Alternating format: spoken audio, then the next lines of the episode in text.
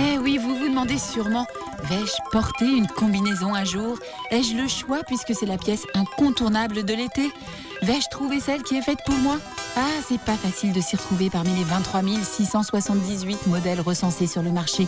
Chacun ne comptant pas moins de 4 536 possibilités de la combiner. Cette combi. Mais qui nous a foutu dans une mer pareille?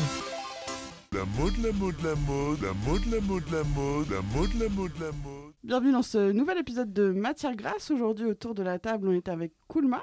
Salut à tout le monde. Salut Eva.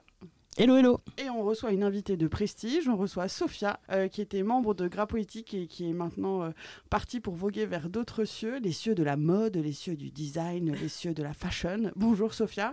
Bonjour. Et on est ravis de t'accueillir aujourd'hui pour cet épisode parce qu'on va parler d'un sujet euh, bah, qui est très présent dans le cœur de nombreux gros et grosses que nous sommes. C'est euh, comment on se sape, euh, comment on fait la mode, pourquoi on n'a pas de mode grande taille, pourquoi c'est si difficile, si cher et si moche. Euh, sérieusement, c'est quoi le problème avec la mode grande taille, s'il vous plaît? Euh, Donc pour commencer cet épisode, moi je voulais savoir, faire un petit tour de table. Est-ce que vous vous souvenez euh, de la pièce que vous avez rêvé, genre toute votre adolescence, de trouver, euh, genre le truc qui vous faisait fantasmer et que vous avez jamais trouvé à votre taille? Est-ce qu'il y avait un truc qui était un peu votre graal et que vous avez jamais trouvé? Moi, c'était le baggy. Parce qu'en plus d'être grosse, je suis petite. Du coup, même quand je trouvais un truc vaguement dans lequel je pouvais mettre mon cul et qui faisait genre baggy, c'était ridicule. C'était ridicule. Trouvé mon premier baggy la semaine dernière. Et bah, Je le porte aujourd'hui. je suis un peu jalouse. Croyez en vos rêves. Cool, ouais, il y avait un truc toi? Ouais, moi, c'est les bodys. J'ai dû attendre d'avoir 22-23 ans avant de trouver des bodys qui pouvaient contenir mon ventre et mon cul à la fois. Et euh, c'était un grand moment dans ma vie quand c'est arrivé. Moi, c'était des bottes, je crois. Quand j'étais ado, quand j'étais une Ah fille ouais. adolescente, je voulais avoir des bottes. Parce que c'était trop la classe d'avoir des bottes qui montaient euh, jusqu'aux genoux et tout ça. Et le seul truc que j'avais, c'était espèce de truc en, en chaussettes, là. On disait, mais non, regarde, tu rentres dedans. Mais en fait, tu faisais trois pas et ça se cassait la gueule sur ta cheville, justement comme des vieilles chaussettes Ça moches. roulait. Ça roulait, c'était le la matériel était dégueulasse. On aurait dit des vieux pneus mous. Enfin, moi, c'était pas terrible, quoi. C'était pas terrible. Et puis surtout, euh, moi, j'ai 40 ans et euh, j'ai été ado avant Internet. Euh, c'était très très dur parce que là vous êtes jeune, je vous vois autour de la table.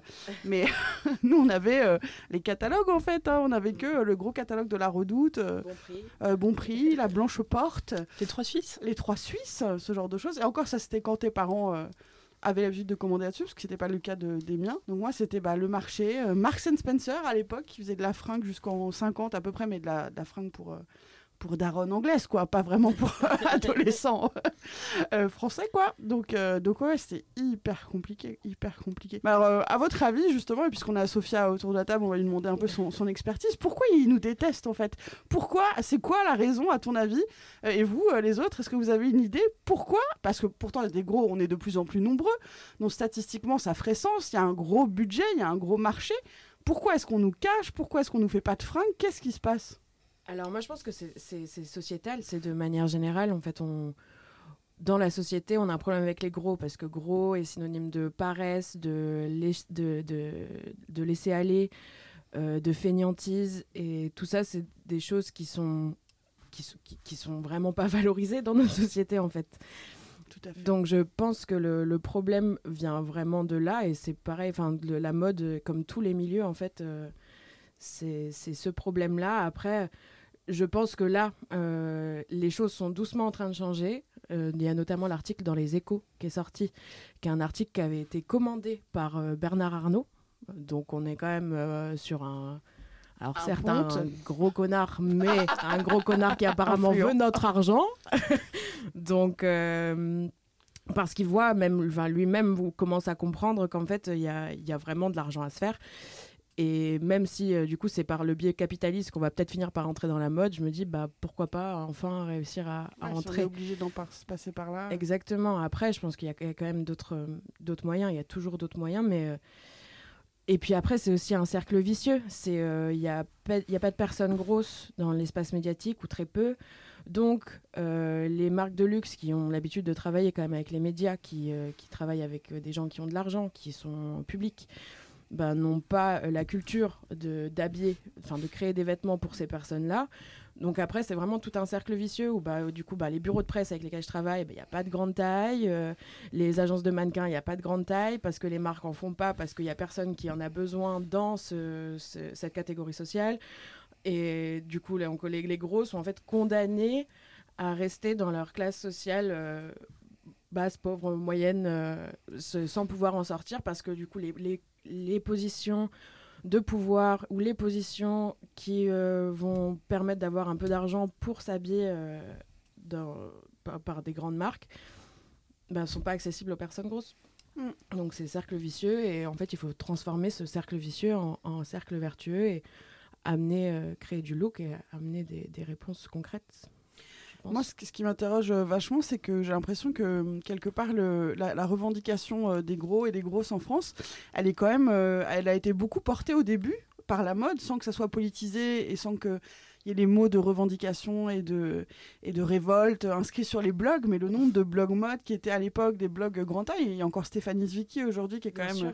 notre égérie à tous et à Bah toutes, notre reine, Stéphanie, si tu nous entends, si t'aime. euh, On t'adore. qui a fait quand même beaucoup sans, sans, sans être frontalement militante et, euh, Oui, et sans oui. développer de discours politique, ce qui a pu d'ailleurs nous agacer à certains moments, nous, en tant que militantes, mais, mais, mais on lui reconnaît absolument, en tout cas, ce qu'elle a fait et ce qu'elle a porté. Moi, je me souviens, euh, il y a, je sais pas, 15 ans, 20 ans, au, au- au temps de Vive les Rondes, ce forum Mm. euh, de Grosse, il y avait les blogs mode de Vive les Rondes, et c'était quand même tout un truc de, de meufs et de personnes hyper créatives qui voulaient de la mode, qui faisaient des week-ends de soldes à Londres pour aller chercher des fringues dans lesquelles elles rentraient. Enfin, il y a vraiment. Et puis il y a eu l'avènement après du shopping sur Internet. On a pu faire nos premières commandes euh, aux États-Unis. Enfin, il y a eu tout ce truc. Donc la mode a toujours été présente, quoi. Et c'est incroyable de se dire que personne s'en est saisi. Et même, comme tu le dis très bien, d'un point de vue strictement capitaliste, de juste se dire, euh, il y a des thunes à prendre. Pourquoi personne ne veut de nos sous, quoi? Ouais, je crois que ça a été estimé à 41 milliards par an. Enfin, c'est vraiment un truc. euh, Waouh. euh, ouais, ouais. Ouais. Mais euh, moi, ce que j'entends dans ce que tu racontes, Sophia, c'est que pour expliquer le fait que les fringues grande taille soient souvent moches ou dépassées ou euh, old-fashioned, c'est que euh, la mode, souvent, elle vient du dessus et puis les, les styles sont imposés par le luxe. Et vu que le luxe ne s'investit pas à des corps gros, Exactement. ça fait que même chez Kiabi, au final, on se retrouve avec des, des fringues qui sont pas dans l'air du temps, si j'ose dire. Quoi. Exactement, c'est bah, de toute manière ça de tout temps. Je pense que le luxe, euh, mais après c'est aussi un c'est aussi un échange parce que le luxe, je pense, s'inspire aussi des cultures euh, des, des pauvres. bon, je sais pas comment le dire autrement, mais ils vont aller euh, voler euh, Le cabatati le- de le Vuitton exactement le cabatati, euh, le sac Ikea de Balenciaga, ça va être le streetwear qu'on est allé voler dans les cités, euh, ça va être euh, beaucoup de choses qu'on est allé voler. Alors moi je, je, je suis pour euh, là je- dans ce cas-là je suis pour le, le, le vol. Venez venez voler nos, nos icônes, venez voler nos divines, nos Bedito, euh, nos Oui. et- Prenez et les gros prenez, aussi, prenez les gros en fait, prenez-nous et je pense que c'est un peu ce qui est en train de se passer et, et parfois c'est fait maladroitement et, parfois c'est mieux fait mais, mais je, pense vraiment qu'il y, a un- il y a un changement qui est en train de s'opérer. Après, Moi, j'ai l'impression que c'est qu'il y a aussi le, la composante de, de l'image. Euh, Il y a pas mal de marques qui, qui ont des collections grande taille, qui au départ le faisaient vaguement un peu dans certaines boutiques, un petit corner machin, et de plus en plus ça a été retiré et ça n'existe qu'en ligne. Et je me dis que les, il y a aussi un truc où les marques n'ont pas envie d'être associées à, à- à l'image des gros. Ils n'ont pas envie d'avoir des gros dans les boutiques. Ils n'ont pas envie que parce qu'ils ont peut-être, euh, enfin parce qu'ils ont l'impression qu'on fait pas vendre, que comme tu disais, on est associé à des adjectifs pas très glorieux, etc. Et je- j'ai l'impression qu'il y a aussi, il y a aussi ça, il y a aussi l'image du gros. euh, qui Bah, je fait pense que- qu'il faut complètement euh, name and shame H&M sur ce coup-là, hein, qui avait des corners grande taille quand même dans de nombreux euh, magasins, et maintenant c'est uniquement en ligne, ce qui est hallucinant, quoi. Ça veut dire que moi- vraiment nous sortir de l'espace public. Vraiment. Absolument. C'est-à-dire qu'à Paris aujourd'hui, qui est quand même pas une petite ville a priori, quoi, euh, le nombre de magasins où moi je peux me fringuer, euh, il y en a pas beaucoup en fait. Enfin, il faut qu'il y ait de l'oversize euh, quelque part parce que Ouais. sinon, euh, ou que j'aille chez euh, Madame Forte, magasin spécialisé euh, dans une petite rue euh, mal éclairée, quoi. Enfin, c'est très compliqué, quoi. Moi, ce qui m'interroge aussi, c'est le paradoxe justement de toutes ces marques qui aujourd'hui veulent se dire inclusives, euh, sans genre, etc. et qui en fait s'arrêtent au 48. Euh, Est-ce qu'on n'en a pas un petit peu marre de toutes ces marques qui se disent euh, féministes, inclusives, etc. et qui s'arrêtent au 48 Et ça m'amène à, à l'autre question que je voulais te poser, Sophia, c'est est-ce que c'est vraiment compliqué de faire de la sape euh, grande taille? Pourquoi est-ce que les gens le, le font pas? C'est souvent des choses que les, que les petites marques disent, c'est-à-dire qu'on on n'a pas l'argent pour faire de la sape grande taille, il faudrait repatronner, ça nous coûterait de l'argent, etc. Est-ce que c'est vraiment compliqué? Ça a un coût. euh, ça, ça, c'est sûr que ça a un coût, mais je pense que c'est totalement possible en ayant euh, l'esprit bien centré, en n'oubliant pas que on- genre, c'est, juste un taf en normal et en baissant ses marges un tout petit peu. Je pense que c'est possible de faire des vêtements pour tout le monde, en fait. En baissant ses marges, mais vous êtes Oh, folle. bah ouais, non, mais en, en réalité, oui. Bien sûr que ça a un coût et bien sûr que c'est euh, des sacrifices à faire euh, quand on veut être euh, dans la mode, dans le luxe. Et ben, on a un peu tendance à se dire qu'on va avoir énormément d'argent, etc.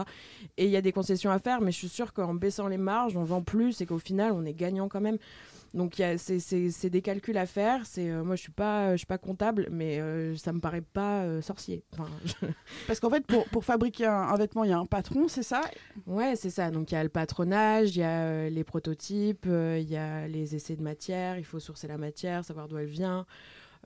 Tout ça, ça a un coût, tout ça, c'est des, des heures et des heures de travail, évidemment. Et tu, tu vois, euh, Esther Manas, euh, qui est donc euh, une créatrice euh, Ouais. Qui- belge qui, est, qui exerce maintenant à Paris et qui est vraiment très inclusive puisque ses robes, elle fait des robes en maille. Elle a patronné ses robes de telle sorte à ce que ça aille aussi bien à un 34 qu'à un 58. Ouais, c'est assez fou ouais, comme travail. Assez dingue. Ça montre que c'est possible ça en fait. montre que c'est possible. Et, ça, et bien sûr que ça a un coût. Mais après, c'est aussi une manière de consommer qui doit changer. C'est la responsabilité du consommateur, elle y est aussi. C'est consommer peut-être moins, mais mieux.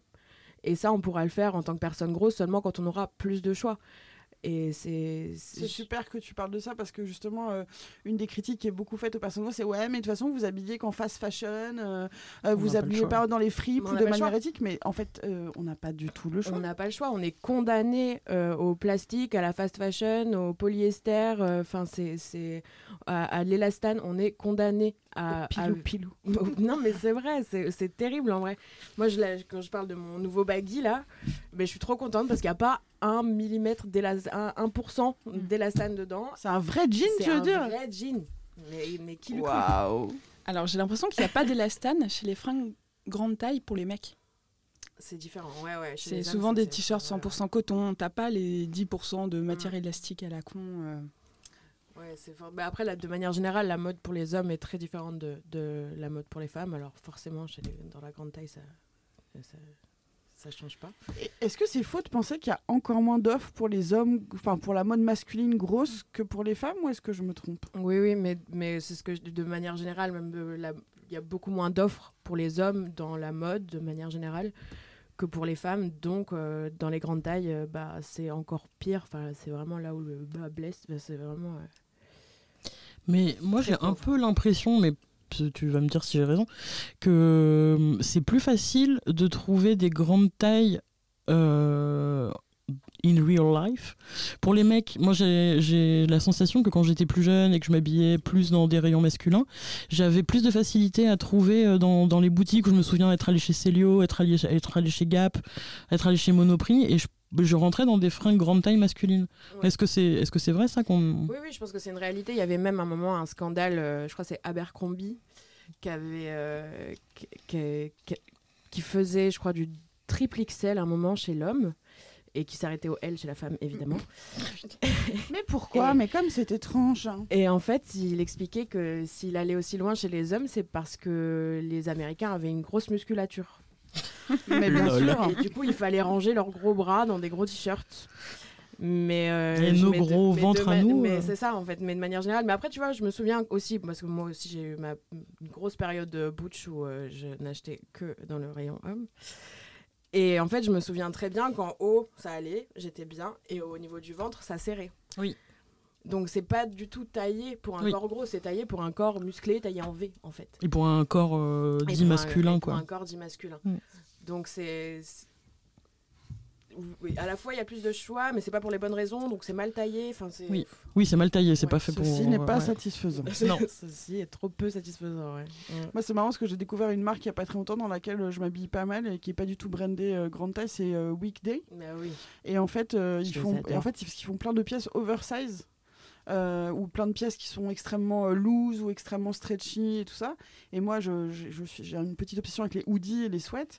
Et en fait, ils sont super. Mais par contre, c'est pas du tout brandé grande taille, tu vois. Non. Si j'étais pas rentrée dans le magasin en me disant Ah, tiens, ça a l'air un peu grand, euh, je vais voir si je rentre dedans. J'aurais jamais découvert cette espèce de mine incroyable de t-shirts et de sweats. Par contre, les, bon, les bas, les vestes, je laisse tomber, je n'y rentre pas la moitié d'une cuisse.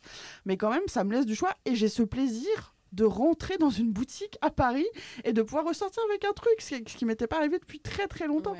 Donc euh, voilà, j'en voulais en placer une, même s'il paraît que c'est pas bien parce qu'en fait c'est une sous-marque de H&M et que Et ben on fait ce qu'on peut avec ce qu'on a. Ouais, voilà, vraiment, on en est vraiment là. quoi.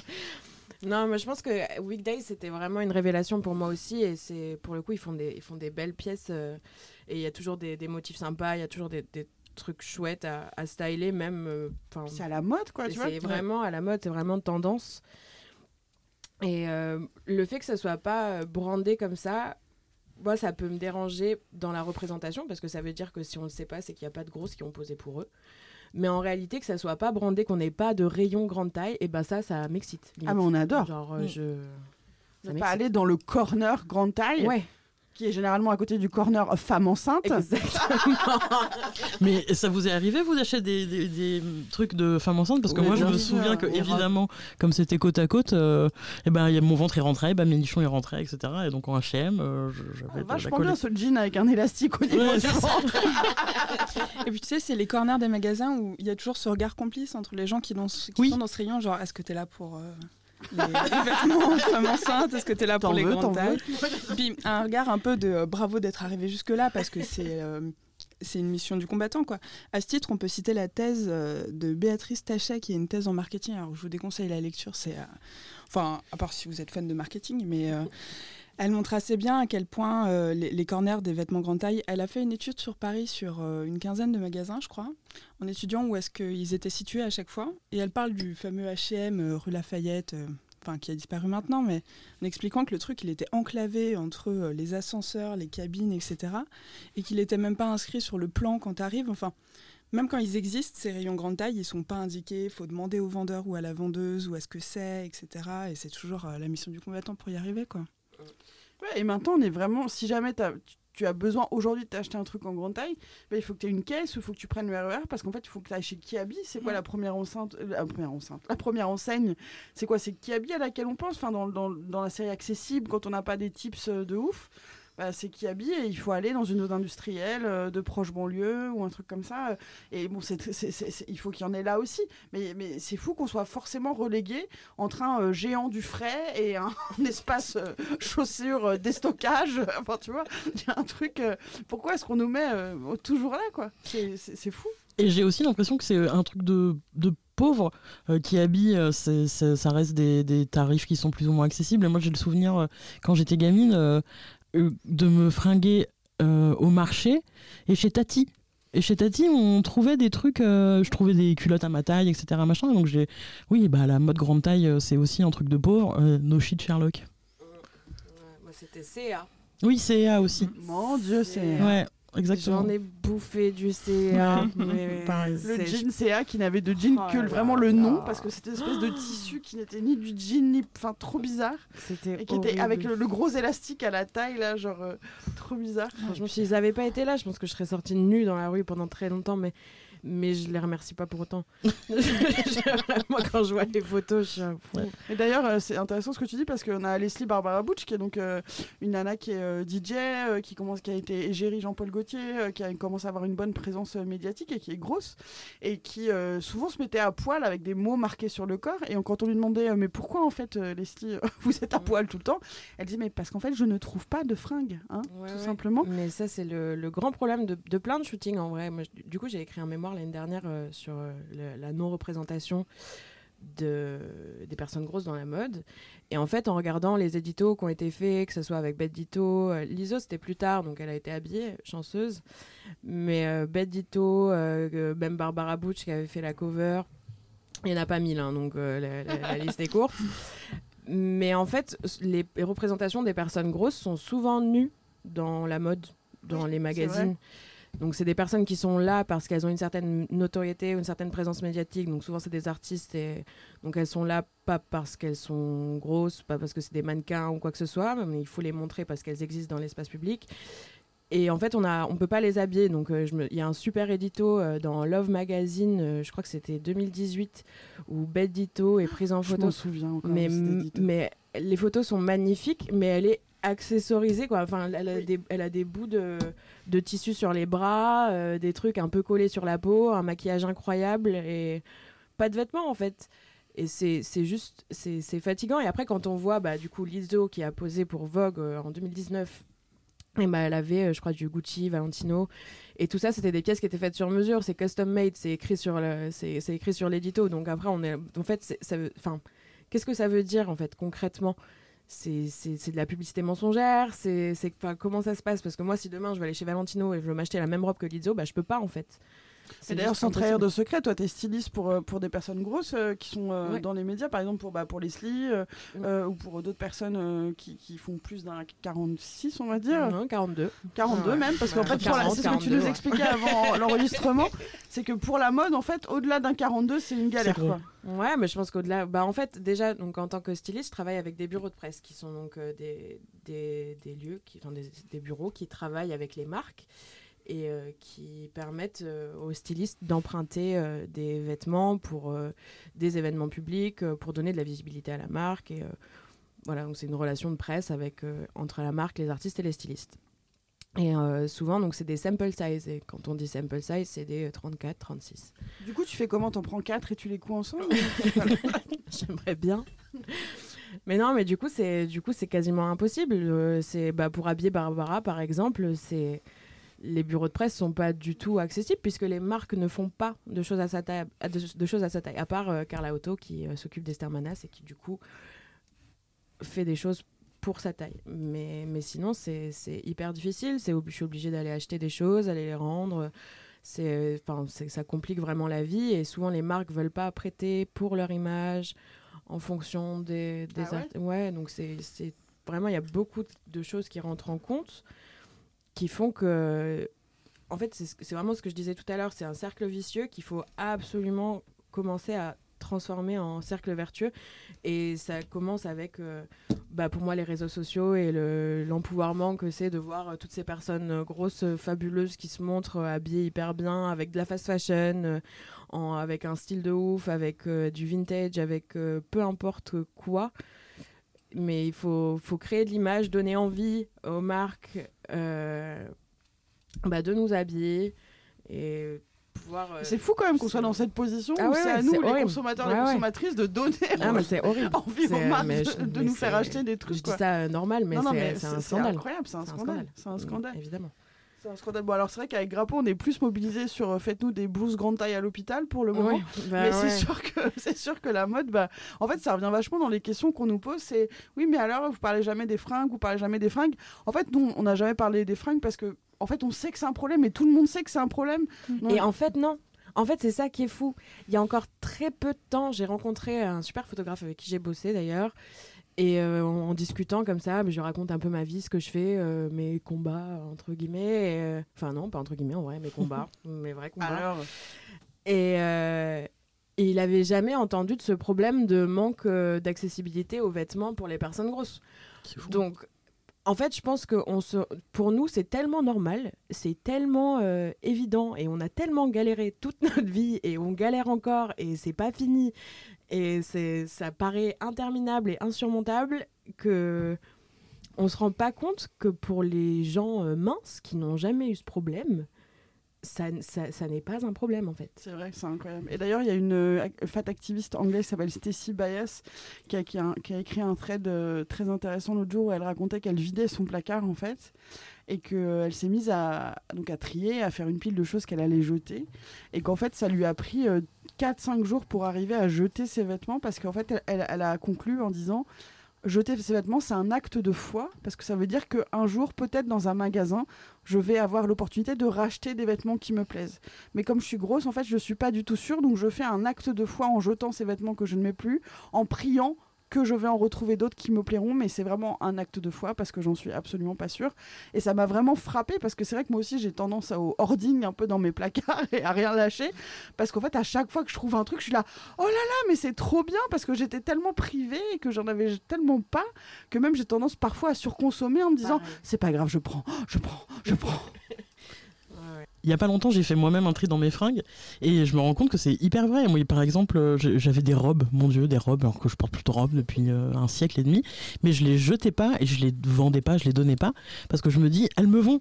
On sait, on, sait jamais, on sait jamais. Mais alors qu'en fait. euh, Jamais de la vie, je reporterai euh, ces robes à, fleurs et à froufrou. Enfin, mais c'est complètement vrai. Du coup, on se met à sacraliser des pièces, à, leur donner une, fonction. ouais, les, alors que elle- elle- c'est juste de la fringue. Mais pour nous, ça va au-delà. Mais il me semble que la fringue, ça fait partie des sujets que la communauté grosse investit beaucoup. Et euh, on voit bien qu'il y a des réseaux de solidarité qui se créent depuis qu'il y a Vinted, etc. Les, les groupes Facebook, enfin, on voit que les gros et les grosses s'organisent pour pouvoir échanger les fringues entre eux, etc. pour euh, bah, pallier au manque euh, qu'on connaît dans, dans les magasins, quoi. Mais Ça, c'est vraiment la force qu'on a et qu'il faut qu'on qu'on- qu'on cultive encore et encore. C'est que c'est qu'on a une histoire commune, on a une expertise en fait commune de nos, de nos corps.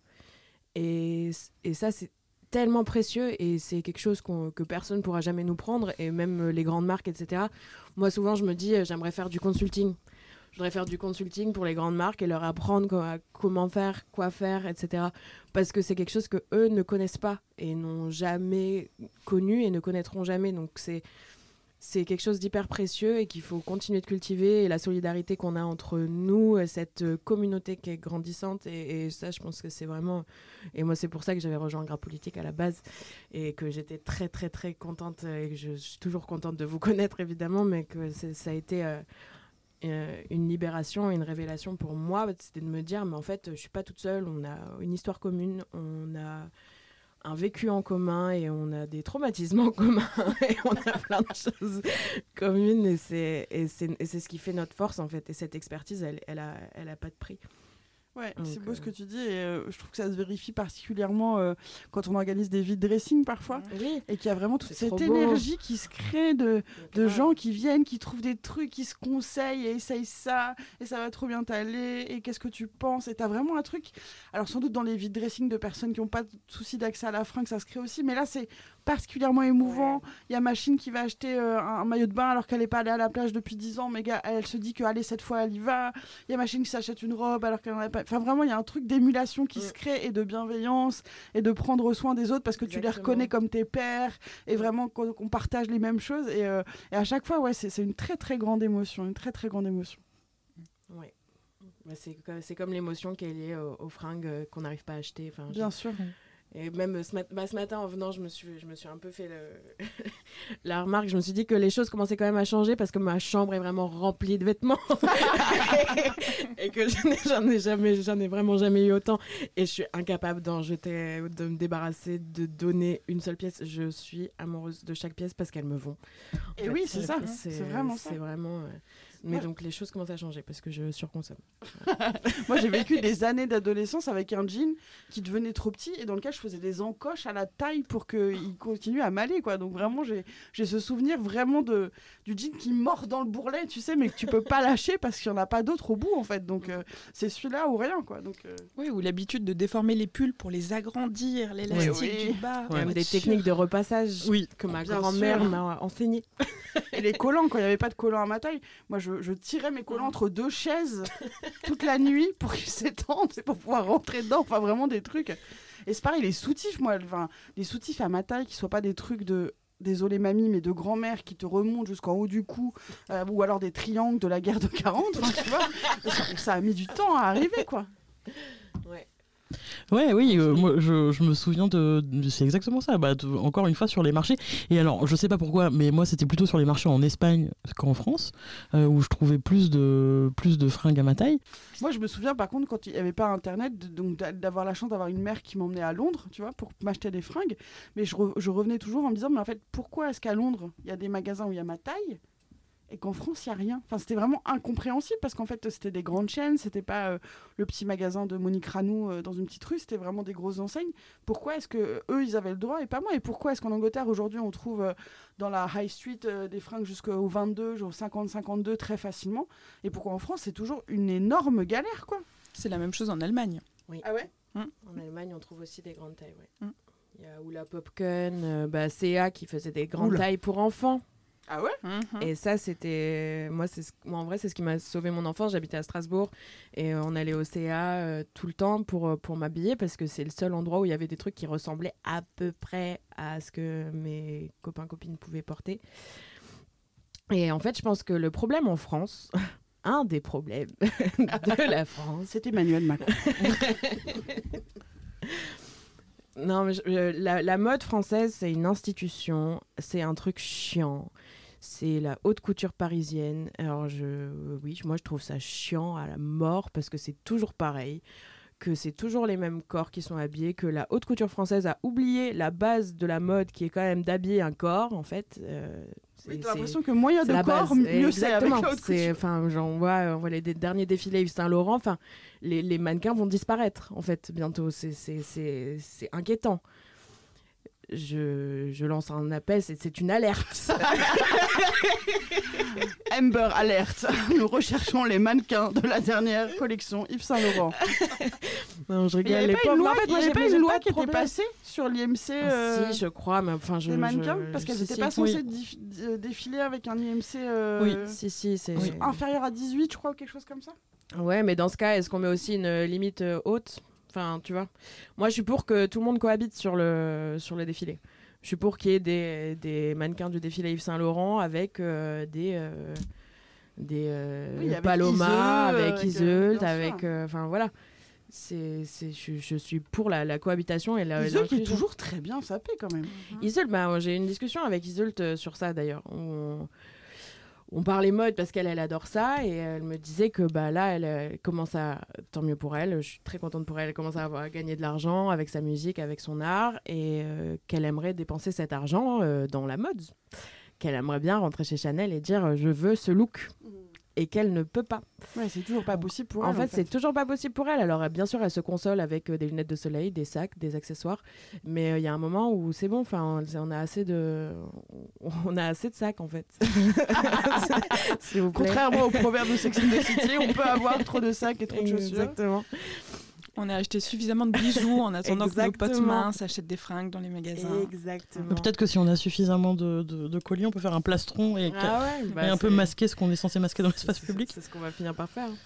Non, mais c'est ce qu'elle disait, c'est que même avec de l'argent, avec euh, la bonne volonté, avec euh, l'envie euh, de, de, de faire partie de ce milieu, de, d'avoir, de porter de, du luxe, eh ben on peut pas. Et elle est, euh, elle est complète, enfin, elle est grave saoulée par tout ça, et ce, ce que je comprends euh, fortement. Ouais, tu peux être gavé de thunes et tu t'habilles avec Ouais. chez Kaby en fait parce que. Bah, du coup, euh, c'était, c'était pour un concert, euh, c'était au concert euh, de, de festival de mode euh, où, elle, où elle chantait avec euh, Edith Preto. Et avant qu'elle monte sur scène, je- enfin avant qu'elle aille se préparer, je lui dis alors, tu as porté quoi euh, tout à l'heure Elle me dit bah une robe à sauce. Dis. Ah, Comme tout le monde. Allez. du coup, on était les trois grosses avec Barbara et En Iseult Assos. Euh, en vrai, moi je, crois moi, que je m'habille que sur Asos. Mais hein, moi aussi, euh, mais je les aime. euh, Ouais, je- 95% de mes C'est bien parce qu'on glisse dans la, dans la dernière partie de notre podcast sur euh, quelles recommandations euh, Bah, on peut filer euh, aux personnes qui nous écoutent. Euh, alors, Asos, j'im- j'imagine que vous connaissez Ouais. déjà, parce que que- que- quelle est votre vie si vous ne connaissez Ouais. pas Asos et comment faites-vous? Euh, Oui, moi je crois que vraiment je m'habille quasiment plus que là, sauf, euh, sauf quand je veux acheter un t-shirt à, à message d'une obscure série. Mais, mais sinon, ouais, ouais, c'est mon one-stop fashion, c'est Asos. Avant, c'était vachement New Look. Oui. Mais moi maintenant, je trouve que ça a vachement baissé. Mais oui, Asos, mais à part ça, est-ce que j'ai des trucs un peu magiques, des tips? Il y a Euh, Snack oui. Tight, si vous connaissez pas, pour les Oui. collants. Euh, super. Les maillots de bain aussi. Et, ah oui, qui font des maillots de bain. Une marque qu'on aime bien avec Eva, c'est euh, Tomboy X. Oui, grâce à Tomboy X, j'ai des sous-vêtements qui me plaisent dans lesquels je rentre. C'est quand même fou. Parce que quand, quand t'es gros et que quand t'es grosse quand t'as un corps dit féminin euh, voilà et que bah, t'es- dans des trucs ultra féminins ou ultra mémérisants euh, mémérisants Christ- euh, Christina Cordula si tu nous écoutes euh, merci pour ce néologisme Euh, et, Non, et bah, grâce non, euh, on remercie pas on Christine. non, non, on la remercie jamais, on, on la remercie jamais, évidemment. Ironie 8000.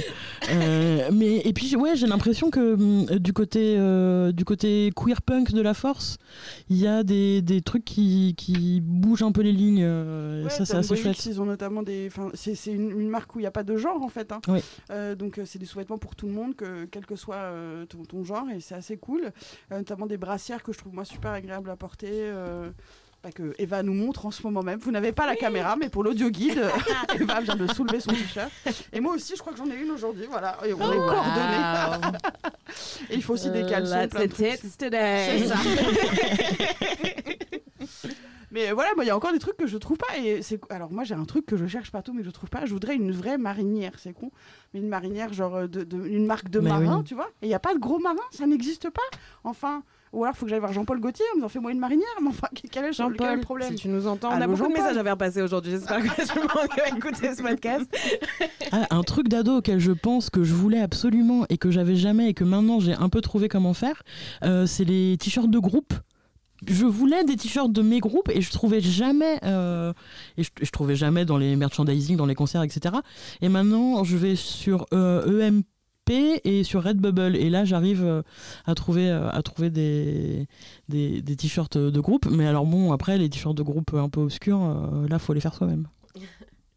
Il y a Savage en lingerie, mais du coup Ah, plus, Fenty, ouais. plus Ouais. féminine, ouais, Savage Fenty. Ah, tiens, on parlait de Bernard Arnault tout à l'heure.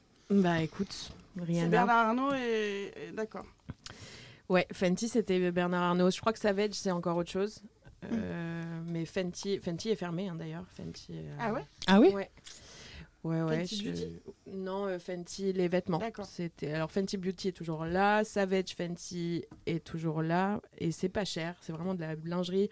On fait des grandes tailles, c'est pas cher. Les défilés sont incroyables. Si vous n'avez pas vu les défilés, alors je fais de la pub pour Amazon Prime, mais allez regarder les défilés parce que c'est, moi j'ai j'ai pleuré, je les ai regardés trois fois d'affilée. Enfin, ça fait tellement de bien de voir une représentation aussi large de corps dans la mode et particulièrement dans la lingerie où on sait quand même des représentations sexy de corps euh, très différents. Et c'est. c'est Mais c'est pas elle qui avait fait ce clip de promo incroyable avec des bikeuses grosses Si, Si, c'est ça, ouais. Qu'est-ce que c'était bien ce clip incroyable, Ah. hyper sexy. mais incroyable. Ouais, ouais, ouais, ouais. Donc elle, Et elle offre une vraie représentation, euh, une nouvelle représentation des corps gros. Enfin, c'est- c'est vraiment, vraiment cool. Après, euh, il y a Doll Skills. Je sais pas si vous connaissez, c'est un site américain où ils font des trucs hyper cute pour les grandes tailles. Je recommande. Il y a un peu de frais de port, mais euh, ça vaut la peine. Et euh, Esther Manas, si vous avez un peu plus de moyens, c'est toujours bien de soutenir les jeunes créateurs.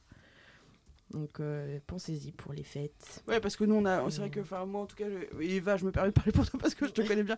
On, on est, on, on y va mollo sur la mode. On n'est pas les gens les plus fashion forward du monde. Non, mais pourtant, on a un sens du style bien à nous quand Ah même. oui, on mettrait ah pas n'importe quoi, mais, c'est vrai qu'on on- on n'ira pas acheter la pièce, euh, je sais pas quoi. nan, nan. Non. Mais Mais elle a aussi des t-shirts, euh, des gros t-shirts, des, Ah, je des savais pas. trucs. euh, Trop ouais, bien. ouais. Donc parfois, il faut enfin, genre, juste, euh, ne serait-ce que jeter un coup d'œil pour savoir ce que c'est, combien ça vaut, etc. Bien C'est- sûr. C'est toujours. euh, Et puis on peut te suivre, euh, Sophia, non? Et vous pouvez me suivre, effectivement. Pour l'instant, je n'ai rien à vendre, mais ça ne saurait ça- tarder. Pour l'inspiration, parce Ouais, on que peut t'as des s'inspirer looks de tes euh, looks. incroyables quand même. T'es Merci. Sophia Lang, c'est ça, sur euh, Instagram? Exactement. Ouais. Donc euh, Sophia S-O-P-H-I-A Lang L-A-N-G. Donc n'hésitez pas à la suivre. N'hésitez pas à la contacter aussi si vous avez des artistes, des gens à styler, parce que c'est la, la meilleure styliste, c'est celle qu'il vous faut. Donc, euh, donc ça, et puis elle a une expertise vraiment à la fois et du corps et des matières. euh, donc on vous la recommande chaudement. Euh, et puis bah, je crois qu'on on va se quitter là-dessus. Merci beaucoup d'avoir. euh, Merci nous. m'avoir Merci, Sophia. invité. Ça m'a fait super. très plaisir de. Euh, de si vous avez des questions à nous poser, n'hésitez pas à réagir euh, sur ce podcast. On va remercier encore une fois la Cité Audacieuse de nous avoir accueillis pour l'enregistrement de ce podcast. Et on vous retrouve très très bientôt pour un nouvel épisode de Matière Grasse. Au revoir Au revoir. de la mode. tel est son nom de code. Victime de la mode, tel est son nom de code.